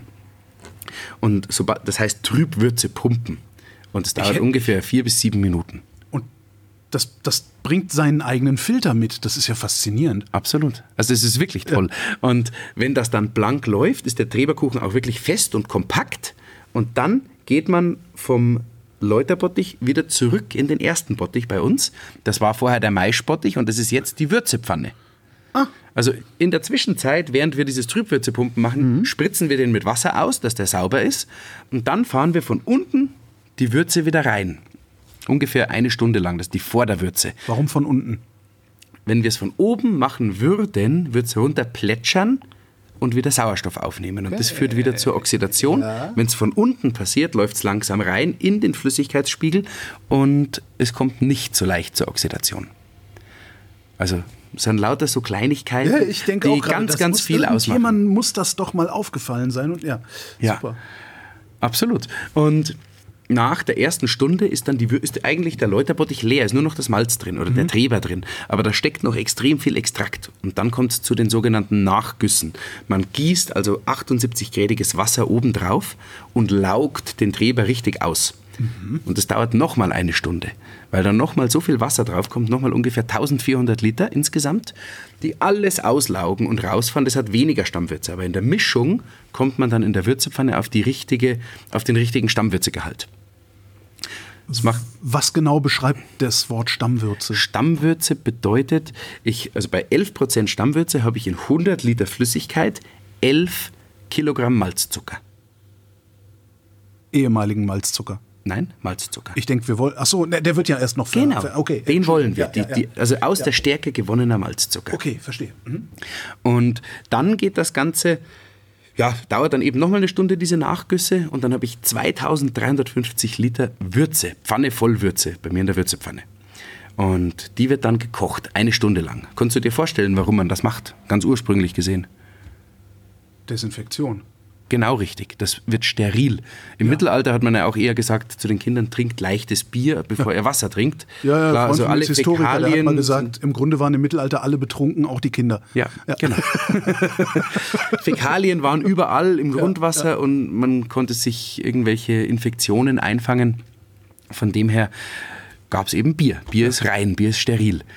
Das wird gekocht, einmal zum Sterilwerden, dann, dass man unedle Aromen durch die Kochung austreibt, dass man Wasser verdampft und die Stammwürze erhöht, also die Konzentration erhöht und dass man den Hopfen, den man zur Kochung gibt, zur Isomerisation bringt, also dass, das, dass die Bitterstoffe in Lösung gehen und die Würze bitter wird. Warum will man das? Also warum hat irgendwann mal jemand den ersten Hopfen in die Würze gegeben? Das hat als Gewürz angefangen. Also man hat immer irgendwelche, es gibt auch sogenannte Grutbiere, die mit, mit, mit Kräutern gebraut werden, Mhm. historisch gesehen. Aber die sind nicht mehr erlaubt. Das, das gibt es bei uns jetzt nicht, vor allem in Bayern nicht. Wir haben ja dieses Reinheitsgebot. Und in allen anderen Bundesländern kann man übrigens eine Ausnahmegenehmigung beantragen und dann ein wirklich richtig kreatives Bier mit anderen Zutaten oder alternativen Zutaten brauen. Bei uns geht das nicht.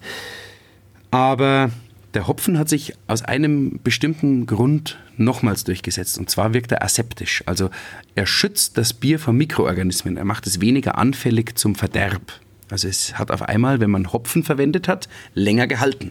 Und das ist natürlich ein wesentlicher äh, ja, Also Gru- Grund für den Hopfen, Ja, genau. ja, ja. Und so entstand das. Und genau, das passiert beim Würzekochen, eine Stunde lang. Und nach dem Würzekochen wird dann die Stammwürze gemessen mit einer Spindel. Das muss man sich vorstellen. Wir haben so einen langen Edelstahlzylinder, mit dem ziehen wir eine Probe aus der Würzepfanne raus, kühlen die auf 20 Grad runter und geben dann die Spindel rein. Das ist ein Dichte-Messapparat. Also wir messen den Zuckergehalt. Und wenn uns das dann beim Hellen anzeigt, 11,7, dann wissen wir, okay, perfekte Stammwürze. Wir können ausschlagen. Und ausschlagen bedeutet, dass wir die Würze, die heiße, mit 98 Grad Celsius in den Whirlpool drücken. Der Whirlpool ist jetzt kein Jacuzzi in der Brauerei, in dem immer alle drin sitzen, genau. sondern auch wieder ein großer, runder Edelstahlbehälter, der einen tangentialen Einlauf hat. Also schräg von der Seite wird die Würze eingeströmt über ein Rohr, das sich immer verjüngt. Aus dem Grund, dass man einen Schornsteineffekt hat. Also es soll eine hohe Fließgeschwindigkeit entstehen. Diese Würze dreht sich dann ganz schnell in dem Whirlpool. Es kommt zur Rotation. Durch die Beschränkung der Zage bekommt man aber so eine Art Teetasseneffekt. Also Ja. die Flüssigkeitssäule zieht uns an der Seite hoch Ja. und der Trub, also ausgefallenes Eiweiß, Hopfenreste, setzen sich umgekehrt zu einem Kegel, zu einem Trubkegel, der wie so eine kleine Pyramide aussieht, am Boden unten ab. Und nach 15 Minuten beruhigt sich diese Rotation von alleine und wir können über die Seite die Würze abziehen. Ziel ist, dass dieser Trub in dem Whirlpool zurückbleibt und nur die Würze ohne den Trub in den Tank kommt. Mhm. Auf alle Fälle fahren wir dann diese Würze von der Seite über einen Plattenwärmetauscher, der wiederum mit Eiswasser beschickt wird und die heiße Würze läuft im Gegenstrom. Dadurch passiert ein Wärmeaustausch. Also die Wärme wird der Würze entzogen. Mhm. Und zwar runter auf 7 Grad Celsius beim Hellen. Das Wasser erhitzt sich dadurch auf 85 Grad und läuft zurück in den Heißwassertank und kann dann wiederum zum Einmeischen für den nächsten Sud verwendet werden. Das ist auch noch energieeffizient. Absolut, aber das ist totaler Standard. Okay. Also es ist energieeffizient, aber wenn man dieses viele Wasser in den Gully fahren würde, wäre es einfach nur blöd. Ja, ja stimmt. Ja. Und das dauert dann für ungefähr 2200 Liter 40 Minuten. Aha. Und dann fahren wir in den Tank und im Tank kommt dann die Hefe dazu. Die Tanks sind auch so ganz große stehende äh, Edelstahlbehälter, die unten einen Konus haben und von da füllen wir den Tank wieder von unten auf. Die Hefe kommt dazu und die fängt dann an zu vergären. Wie viel Hefe nimmst du dann pro, wie viel, was, in, in, in was rechnest du in Hektolitern? In Hektolitern, genau. Also für 80 Hektoliter Helles nehmen wir 90 Liter Hefe. Also das ist schon, ist schon ganz ordentlich. Ja. Und ich würde ganz gerne noch, bei, wenn wir noch im Sudhaus sind, ja, im Heißbereich ähm, und beim energieeffizienten Arbeiten sind, haben wir einen Punkt, der für eine kleine Brauerei wie uns nicht normal ist. Wir haben einen Pfaduko. Das ist ein Pfannendunstkondensator. Mhm. Wenn man die Würze kocht, ja. dann verdampft ja Wasser. Ja. Das ist ja Energie, ja. die in der Regel durch den Schornstein rausgeht. Wir riegeln unseren Schornstein während der Kochung ab und leiten diese Brüden in einen Kondensator um, der wie eine, ein Kondensator bei einer Schnapsbrennerei ja. funktioniert. Wir fahren also in so einem langen Rohrbündel neben der Würzepfanne von unten kaltes Wasser in einer Spirale nach oben. Ja. Oben kommt der Dampf an, der kondensiert. Durch diesen Kondensationsvorgang reduziert sich die Oberfläche und es saugt uns richtig den, den Dampf an. Dieses kalte Wasser, das von unten den Dampf zum Kondensieren bringt, erhitzt sich und ja. kommt auch wiederum in den Heißwasserbehälter, den man dann wieder zum Einmeischen nutzt. Und das Kondensat läuft einfach dann kalt aber voller Gerüche, voller Fehlaromen in den, in den Gully. Und da sieht man wieder, deswegen kochen wir, weil da so viel Gestank drin ist, der raus muss. Also wenn man nicht sauber kocht, mhm. hat man immer Fehlaromen im Bier. Und das ist schon was Besonderes, weil ja, weil diese Art der Energierückgewinnung sehr aufwendig ist, das Ganze mal hinzustellen. Es dauert viele Jahre, bis sich sowas amortisiert. Ja, du hast ja noch ein paar. Genau, aber mir war es extrem wichtig, ja. eben auch das zu machen.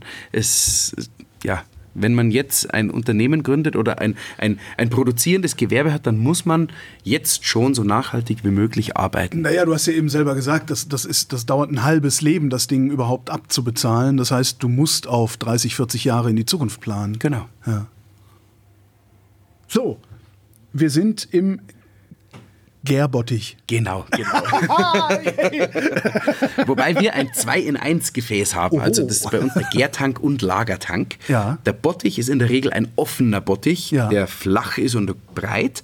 Wir haben eben zylindrokonische Tanks mhm. und produzieren im Eintankverfahren. Also die Würze kommt rein, die Hefe dazu und dann vergärt das da drin. Mhm. Also die Hefe verstoffwechselt den Zucker, den wir vorher beim Maischen produziert haben, aus der Stärke. Wie lange braucht die dafür? Das kommt so, hängt von der Stammwürze ab, ne? Jein. Hängt von der Hefe ab, hängt von der Brauart ab okay. und hängt auch von der Stammwürze ab. Es sind mehrere Faktoren. Ich würde es mal am Hellen beschreiben und dann mhm. im Weißbier vergleichen. Beim Hellen brauchen wir ungefähr zehn Tage, bis der Zucker komplett vergoren ist, weil wir das langsam bei niedriger Temperatur machen. Man kann das auch in fünf Tagen machen, bei wärmerer Temperatur. Dann produziert die Hefe aber sehr viele Nebenprodukte, die Kopfweh verursachen, die vielleicht zu Verdauungsproblemen führen, die wir nicht haben wollen. Das wir ist obergärig, immer, ne? Nein, das ist untergärig. Moment. Ich dachte, bei hoher Temperatur wäre obergärig. Ja, man kann aber auch untergärig bei hoher Temperatur vergären. Dann geht's okay, ich habe schon wieder nicht verstanden, womit ich es zu tun habe. Aber, okay. aber ich gehe gleich nochmal auf das Thema ein. Und wir sagen immer, wir wollen dem, also unser großes Geheimnis beim Hellen ist kein großes Geheimnis. Wir geben dem Bier Zeit. Ja. Einfach Zeit. Aber Zeit kostet Geld. Ja. Klar, wenn ich das doppelt so schnell vergehre, kann ich in der, in der gleichen Zeit doppelt so viel Bier mit meinem Equipment produzieren. Aber das macht's aus, dass es, Ja. dass es richtig schön süffig ist, dass es nicht irgendwo störend ist und dass man ja ein tolles Trinkerlebnis dann schaffen kann. Beim Weißbier wiederum, das ist obergärig, das vergärt bei 22 Grad, kann man aber auch bei 27 vergären, aber da haben wir wieder die gleiche Thematik. Bei, wir, vergären, wir stellen bei 20 an, lassen es auf 22 kommen, brauchen vier, fünf Tage zur Hauptgärung, dann noch drei, vier Tage zur Nachgärung und kühlen es dann runter. Das geht relativ schnell. Aber nochmal obergärig, untergärig. Ja, obergärig Kopf, Kopfschmerzen, nicht Kopfschmerzen. Das, da, da, da, Genau, also Kopfschmerzen habe ich immer, wenn ich eine Hefe wärmer vergäre, als ich sie sollte. Also warm vergären bei untergärig heißt 13 Grad. Kalt vergären 7 Grad. Bei der obergärigen Hefe heißt kalt vergären 19 Grad, 18 Grad. Warm vergären 24, 25 Grad. Und da kommt das dann eben her. Das heißt, ein obergäriges Bier macht nicht notwendigerweise Kopfschmerzen, es sei denn, die Brauerei hat sich nicht genug Zeit gelassen. Exakt. Also für Kopfschmerzen gibt es viele unterschiedliche Gründe. Ja, ja, klar. Der, Na, ich der bin ja- ich- größte bin Grund ja, für Kopfschmerzen. Ja, ich bin ja Kölner. Ja. Und es gibt ja so dieses, na, ein Kölsch, da kriegt man ja Kopfschmerzen von. Und ich sage immer, nein, also zumindest von dem Kölsch, das ich trinke, kriege ich keine Kopfschmerzen. Ja. Das heißt, die Leute trinken wahrscheinlich das billige Kölsch, was schneller vergoren wurde und kriegen davon Kopfschmerzen. Und ich habe äh, eben meine bestimmten Marken, die ich mir aussuche, die sich vielleicht ein bisschen mehr Zeit genommen haben. Also ich sage generell immer, Kopfschmerzen kriegt man in erster Linie von der Menge an Bier, die man trinkt. also logisch, wenn ich, wenn ich mir fünf, sechs Mass reinpfeife, dann habe ich klar Kopfweh, weil ich einen, einen riesen Rausch gehabt habe. Ja, genau. Wenn ich aber zwei Bier trinke und Kopfweh habe, dann ist definitiv bei der Produktion was falsch gelaufen. Ja. Und das kann, also zu warme Gärtemperatur kann ein Grund dafür sein. Okay. Genau, die untergärige Hefe heißt untergärig, weil die untergärigen Hefezellen sind quasi so Einzelgänger. Die Ja. hüpfen alleine in dem Tank rum und bei der Gärung entsteht Kohlensäure. Die geht nach oben, die schwimmt Mhm. auf. Die einzelnen Zellen lassen diese Kohlensäure durchschwimmen Mhm. und setzen sich dadurch unten ab. Die obergärige Hefe, die ist gerne in Gesellschaft. Und die bildet so einen Sprossverband. Die hängen alle aneinander. Und die Kohlensäure, die entsteht, kann nicht weg. Die legt sich unter diesen Teppich Ja. und hebt den ganzen Sprossverband nach oben. Also schwimmt die Hefe oben auf und kann von oben geerntet werden. Deswegen heißt sie obergärig. Sagt aber noch nichts über Qualität oder Geschmack. Von, von oben geerntet kann ich mir vorstellen, da gehst du mit einem Schaumlöffel rein und holst die Hefe raus. Quasi. Wie, wie holst du die untergärige Hefe da raus? Ähm, die wird quasi unten, hat man immer auch nochmal eine Handklappe. Also da ist quasi ein Rohr dran und ein, ein Ventil. Und das kann ich aufmachen. Und durch den statischen Druck Ja, klar. schiebt es mir unten alles raus. Und sobald Bier kommt, weißt du, die Hefe ist raus. Oder ich habe einen Hefestöpsel und, oder zwei Anstiche und saug nur bis zu einem gewissen Level ab in den nächsten Bottich und was zurückbleibt, ist dann die Hefe, die unten lag. Obergärige Hefe kann man auch über Heferutschen ernten, dass quasi der Tank immer zum gewissen Level befüllt wird, dann entsteht die Gärung und Kräusen, also Schaum und Hefe, die dann oben aufliegt, das steigt und irgendwo muss es ja hin und wenn dann eine Öffnung ist, dann rutscht es da runter. Warum gibt es eigentlich in Hefeweizen noch Hefe? Also, ne, in der Flasche ist doch ist das nur der Show-Effekt? Nein, ganz und die gar nicht. Kellner die Flasche schwenken können. Also das ist, wir haben auch Hefe bei uns in der Ja. Flasche tatsächlich, weil es ein Hefeweißbier ist. Und die Hefe einfach, wenn die mit drin ist, dann dieses cremige Mundgefühl macht. Ah. Und ja, einfach ein, ein tolles Trinkerlebnis gibt. Und die Trübung, die ein Weißbier braucht, dann eben von der Hefe kommt. Okay. Im industriellen Bereich wird, wird das Bier von der Hefe separiert und das Bier kurzzeit erhitzt, dass man eine Eiweißtrübung kriegt. Das Ah. heißt, es wird so weit erhitzt, dass das Eiweiß aufploppt. Wie wenn man ein Ei in die Pfanne haut, dann wird das Eiweiß weiß, sichtbar. Und Ja. das Gleiche passiert beim Kurzzeiterhitzen. Die Eiweiße, die vom Malz kommen, die ploppen auf, die werden weiß und sichtbar und somit hat man eine Eiweißtrübung. Die ist aber immer gleichmäßig und stabil. Also es ist sehr, sehr leicht, dann eine visuelle gleichbleibende Ja. Qualität hinzukriegen. Für in meinen, also kann jeder machen, wie er will, aber in meinen Augen ist das Althergebrachte, wo man wirklich Hefe noch drin hat, das Schönere und das geschmacklich in- Interessantere für mich. Man hat natürlich dann das Bier, wenn man nur die Hälfte einschenkt, ein ganz klares Bier vielleicht im Glas und muss dann erst den Bodensatz aufrühren und reinschenken und dann wird es auf einmal trüb. Aber wenn die Hefe dann im Glas herunterfällt, ist es auch ein schönes Schauspiel anzusehen. Jetzt hast du dein Bier vergoren, du hast die Hefe abge, abgezogen, sagt ihr das auch? Ja, wir Winzer sagen abhefen. Abhefen, okay. Du hast abgeheft. Seltsames Wort. Ähm, ist dann das Bier fertig? Nee, das ist noch nicht fertig. Nein, das muss das doch ist irgendwie in, in, in Lagerkeller oder irgendwie Exakt. sowas. Ne? Das Bier wird dann, also wenn wir wieder beim Hellen bleiben, nach diesen zehn Tagen runtergekühlt auf 1 Grad Celsius und da reift es dann. Und zwar noch Minimum fünf Wochen, dass wir insgesamt sechs Wochen im Tank sind. Was passiert bei der Reifung? Bei der Reifung setzt sich Eiweiß, Hefe und so weiter ganz viel unten ab. Und hier ist es ganz wichtig, dass der Brauer konstant sich um sein Bier kümmert. Das heißt, wir müssen, wir hefen Montag, Mittwoch und Freitags ab. Und zwar jeden Tank, auch wenn fast nichts mehr kommt. Wenn nämlich das Bier auf der Hefe liegt, die Hefe, die ist aktiv. Nicht sehr aktiv, weil es eiskalt ist. Also wenn es uns bei einem Grad Celsius irgendwo einsperren, werden wir auch langsam. Aber irgendwas machen wir noch. Und die fängt dann an, weil kein Futter mehr da ist, ihren Nachbarn zu fressen. Das heißt Autolyse. Ja. Und wenn die Hefe das macht, verträgt sie es nicht und platzt. Und in der Hefezelle drin ist Fett. Und dieses Fett wird dann frei, man hat dann keinen Schaum mehr und so einen typischen Autolysegeschmack, den man vermeiden will. Deswegen wird immer abgeheft und es ist dann der Reifungsprozess eben auch bei einem Grad Celsius. Das Bier wird rund, die Gärungsnebenprodukte, die vielleicht unrein schmecken, die bauen sich wieder ab. Da wir aber eh langsam und kalt vergären, haben die sich nie so weit aufgebaut, müssen also auch gar nicht mehr so viele abgebaut werden. Ziel ist es, dass ich am Ende der Reifung ein rundes Bier habe, wo die Gärungsnebenprodukte weg sind, die Rezenz, also dieses Erfrischende vom Bier da ist, also die Kohlensäure möglichst fein gebunden ist und umso kälter ich lagere, umso feinperliger bringe ich die Kohlensäure ins Bier und möglichst viel Hefe unten abgeschossen wurde, dass das Bier natürlich ausklärt. Und dann ist es fertig zur Abfüllung. Aufs Helle war das jetzt bezogen. Ja. Beim Weißbier hefen wir nicht so viel ab, da wollen wir ja die Trübung haben. Genau. Ich überlege gerade, weil du Ausklärung sagtest, ähm, ich habe mal irgendwo gelesen, dass Bier eigentlich gar nicht nur aus äh, Hopfen, Wasser, Ma- Malz und was?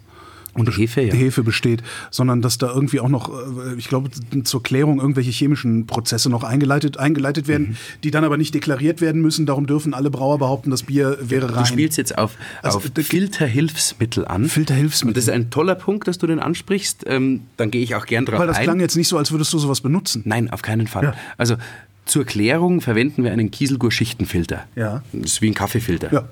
Es wird durchgedrückt, die Hefe bleibt zurück und das Bier läuft durch. Man kann aber auch Eiweiß stabilisieren und PVPP ins Bier mit reingeben. Das ist Polyvinyl-Polypyrrolidon, totaler Zungenbrecher. Klingt nach einem Erdölprodukt. Ja, es ist im Endeffekt Plastikgranulat, Ja, ganz, super. ganz klein. Ja. Und das kommt dazu, bindet Eiweiße ab. Also sprich, ein kleines Eiweiß hängt sich mit vielen anderen kleinen Mhm. Eiweißen zusammen und wird zu einem großen und bleibt dann in der Filterschicht hängen.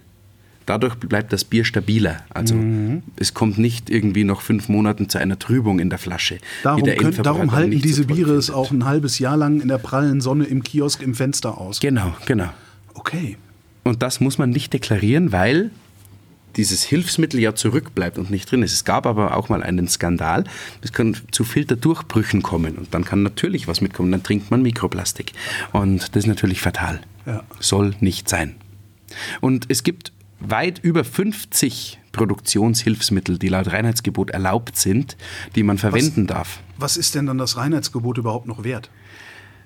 Das ist ein, ein ganz, ganz schwieriger Punkt. Also was es wert ist, kann ich ganz klar sagen, es ist ein wunderbares Marketinginstrument für Bier in der Welt. Absolut. Generell auch für, für Biertrinker hier. Alle Leute sagen immer, oh, wir haben das Reinheitsgebot, wissen aber überhaupt nicht, dass es das gar nicht gibt. Es gibt das vorläufige Biersteuergesetz, an das wir uns halten. Und das wird im Volksmund wiederum als Reinheitsgebot bezeichnet. Ach. Andererseits, historisch betrachtet, ist das Reinheitsgebot das älteste Lebensmittelgesetz der Welt und eine ganz tolle Erfindung gewesen. Für 1516 kam das raus und äh, ja, da hat sich jemand Gedanken gemacht, wie schaffe ich es, eine Rohstoffknappheit irgendwie in den Griff zu bekommen und wie schaffe ich es, ein kontinuierlich möglichst gleichbleibendes nicht, gesundheitsgefährdendes nicht Produkt halluzinogenes, ja. Genau. Also so gesehen ist es toll. Aber das, sehe ich jetzt wieder so. Was schränkt mich daran ein, eine lokale, biologisch angebaute Kirsche Ja. zu verwenden? Wenn ich es deklariere, kann ja jeder Endverbraucher selbst entscheiden, ob er es nimmt oder nicht. Aber Bier darfst du es nicht mehr nennen. Bier darf ich es nicht nennen, nein. Aber so ist es. Ja. Bei dir, also es, es gibt Rückstände, habe ich mir. Also bei dir gibt es Rückstände. Mindestens drei Stück habe ich gefunden. Es gibt den Treber, den Trub und die Hefe. Ja. Was machst du damit? Ist das Abfall? Nein, also der Trub und die Hefe, ja, das ist Abfall. Also Hefe könnte man an Schweinebauern irgendwo verkaufen, aber da gibt es bei uns in der Region keine. Die, der Trub, das ist ganz, ganz wenig. Das wird mit dem Heißwasser einfach ausgespült. Da ist Okay. auch kein Nährstoff drin. Aber der Treber, mengenmäßig das meiste pro Sud, ist das eine halbe Tonne ungefähr, was anfällt, weil das ja dann nicht mehr Trockensubstanz ist, sondern ein Nassgewicht hat. Also da ist ziemlich viel Wasser mit drin. Also aus 350 Kilo Malz werden ungefähr 500 Kilogramm Treber. Und die verkaufen wir an Landwirte hier aus Waakirchen, die das wiederum an ihre Milchkühe verfüttern. Das ist eiweißhaltig und dadurch geben die mehr Milch. Sehr Und so ist der Kreislauf geschlossen. Ja. Die freuen sich, dass sie ein sehr, sehr günstiges Futter bekommen. Du bist froh, dass du deinen Abfall los Genau, dass ich es vom Hof habe, weil das ist ja doch Mengen, die man dann produziert. Das muss ja irgendwo hin. Und ja, es ist eigentlich ganz schön, dass dieser Kreislauf dann entsteht. Und wo kommt denn eigentlich der Geschmack ins Bier? Also in diesem, in diesem Brauprozess Mhm. passiert ja irgendwo oder irgendwas passiert, dass dein Helles dein Helles ist. Überall passiert das. Das fängt beim Wasser an, bei der Wasserenthärtung. Wenn ich jetzt den Rohwasserverschnitt verändere, dann schmeckt das Bier schon wieder anders. Wenn ich beim Malz ein ja, die Schüttung etwas verändere, dass ich sage, ich gebe etwas Karamellmalz mit dazu oder, oder nehme irgendwas vom Karamellmalz weg, dass ich weniger habe, dann verändere ich den Geschmack. Wenn ich die Rasten beim Maischen verändere, also andere Temperaturen, andere Zeiten, dann verändert sich das Ganze. Wenn ich länger oder weniger lang koche, wenn ich anderen Hopfen, mehr Hopfen, weniger Hopfen oder zu einem anderen Zeitpunkt gebe, verändert sich's. Wenn ich eine Gärtemperatur verändere, eine Kontaktzeit zum Hopfen verändere, ich habe unendlich viele Stellschrauben. Wenn man sich mal vorstellt, dass ich 30 Malzsorten habe, das Wasser ist immer anders. Unzählige Hefestämme, über die Hefebank habe ich Zugriff.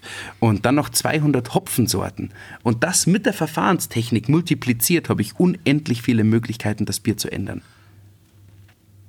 Wie erzeugst du dann ein neues Bier? Du bist in deiner Versuchsküche, machst 100 Liter oder was weiß ich, sagst, okay, toller Hopfen, also Mischung, alles gut, hat super geklappt. Wie überführst du das in so eine riesige Anlage, wo du an so vielen kleinen Stellschrauben drehen musst? Oder anders gefragt, wie viele Durchläufe durch die Anlage musst du machen, bis das Bier, das du dir vorstellst, tatsächlich am Ende rauskommt? Also generell sage ich mal, wer schreibt, der bleibt.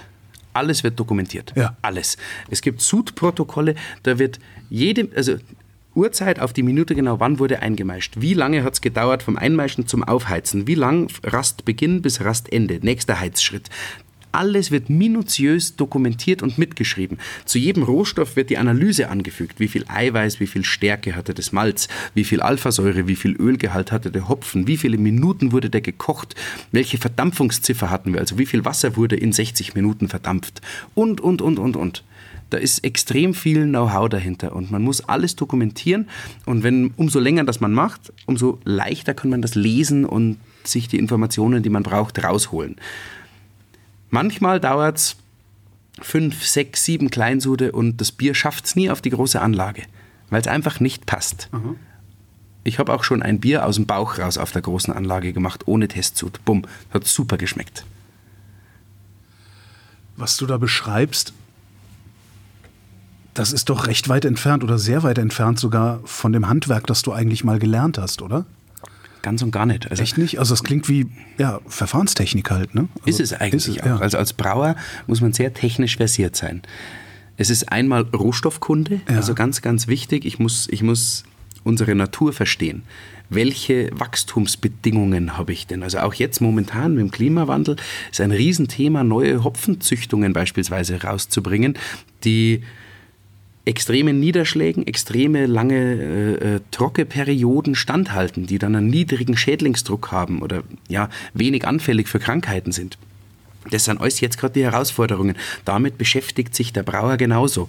Dann, ja, ich muss ein Verständnis haben, dass ein Malz immer Sorte, Anbaugebiet und Jahrgangsabhängig ist und muss verstehen, dass ich mir diese Analysen ansehen muss und lesen können muss und auch verstehen muss, was ist dahinter.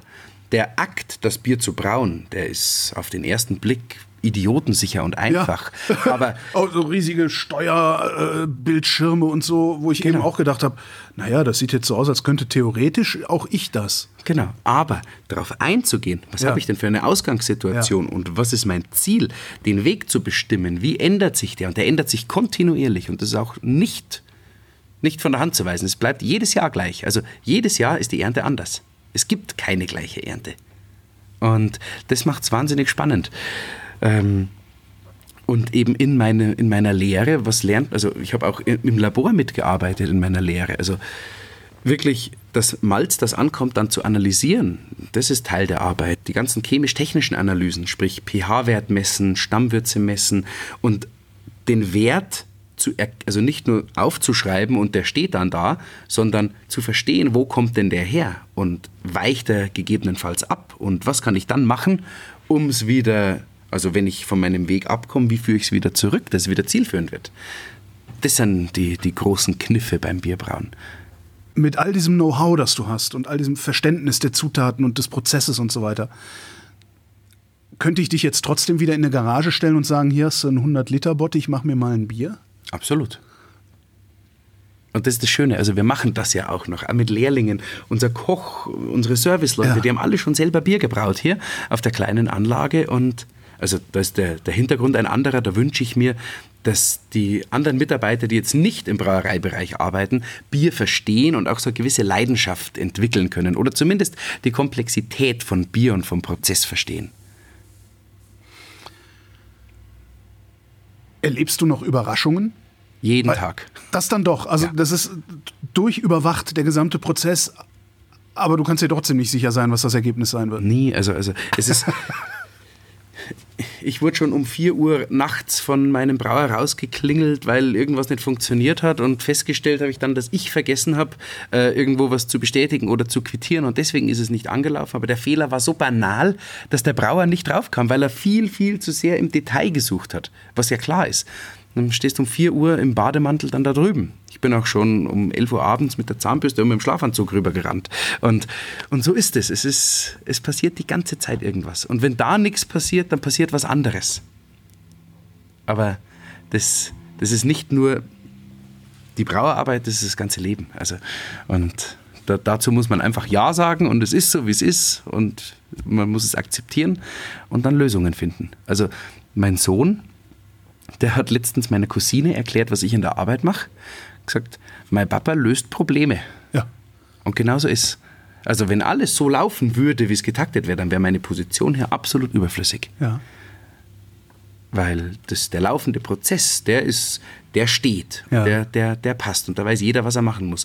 Aber sobald es dazu kommt, dass halt was nicht funktioniert oder nicht passt oder die Gärung hängen geblieben ist, weil in der Hefe zu viele tote Zellen waren und zu wenig vitale Zellen und dann parallel vielleicht die Würzebelüftung nicht funktioniert hat, dass sich die wenigen vitalen nicht vermehren konnten, puff, kommt es zum Problem. Und dann braucht es ganz, ganz zwingend Hintergrundwissen. Ist in so einem Fall der Sud dann kaputt eigentlich? Nein, der ist, der ist, noch lange nicht kaputt. Okay. Also man kann das schon aufpeppeln, man kann die Gärtemperatur ein, zwei Grad hochziehen, dass es so eine Anschubfinanzierung quasi gibt.